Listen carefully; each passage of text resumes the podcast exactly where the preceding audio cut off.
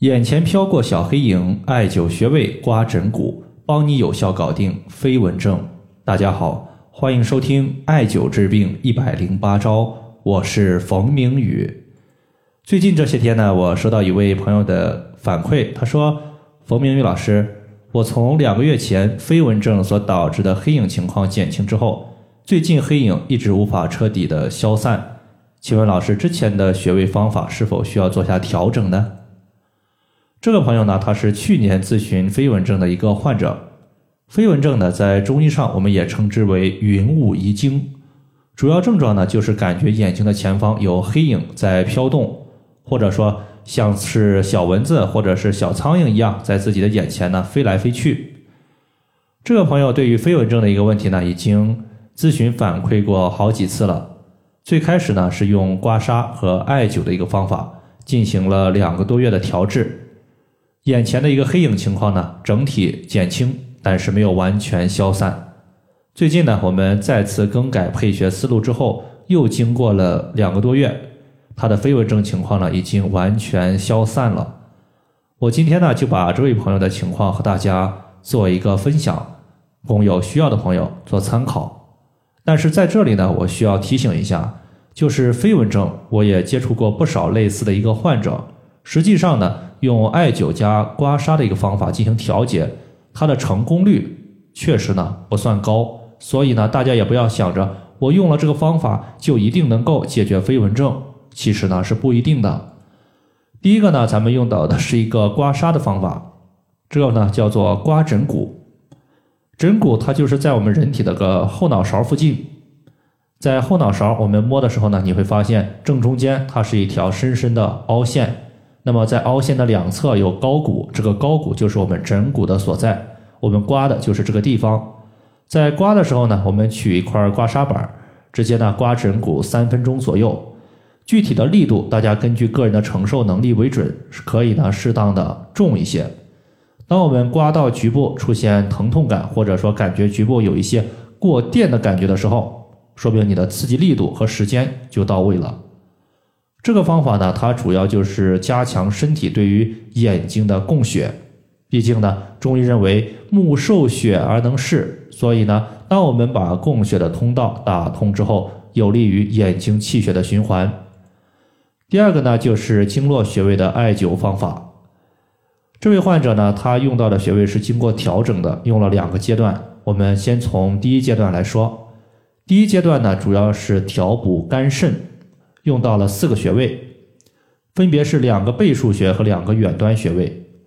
背腧穴呢是位于背部，一个叫做肝腧穴，另外一个叫做肾腧穴，对应的就是我们的肝和肾。艾灸之后呢，对于调补肝脏和肾脏的功能是非常好的。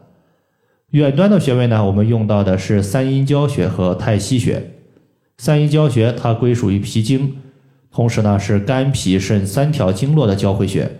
有很强的一个滋补气血的效果，而太溪穴呢，作为肾经的原穴，艾灸之后可以促进气血上行，滋养我们的眼睛，对于缓解视力的疲劳、眼睛的酸胀和各种眼疾有效果。这个方法呢，它一共是用了两个多月，整体呢就是飞蚊症由重到轻，但是没有完全消散。等今年年后的时候呢。它的方案我们也做了一下调整，总体呢就是调节思路由之前的调补肝肾为主，改变为重点滋养脾胃为主。那么在《黄帝内经》之中呢，记载有这样一段话，说九窍不通，皆肠胃之所由生。那么其中的九窍，它指的就是我们的眼睛、鼻子、耳朵、嘴巴、咽。喉还有前后二阴，这称之为九窍。这个九窍出现问题呢，都可以考虑从肠胃来进行调治。我们都知道，脾胃乃后天之本，气血生化之源。肠胃的功能失调，我们吃的食物呢就无法有效转化成水谷精微和气血。那么气血呢在体内运行就会出现障碍，同时呢各个脏器它受到的一个营养滋润不够。从而呢，就容易导致一些病症的出现。所以第二个阶段，我们重点艾灸的穴位呢，一共有三个，包括足三里穴、光明穴和太冲穴。足三里穴它归属于胃经，而胃经的特点就是多气多血，所以呢，艾灸足三里可以健脾养胃、调补气血。光明穴和太冲穴呢，它是一对穴位，经常出现。这两个穴位呢是经常同时用的，它主要呢是调节一些眼部的疾病。因为光明穴它归属于胆经，是胆经的络穴，而太冲穴呢，它是胆经的原穴。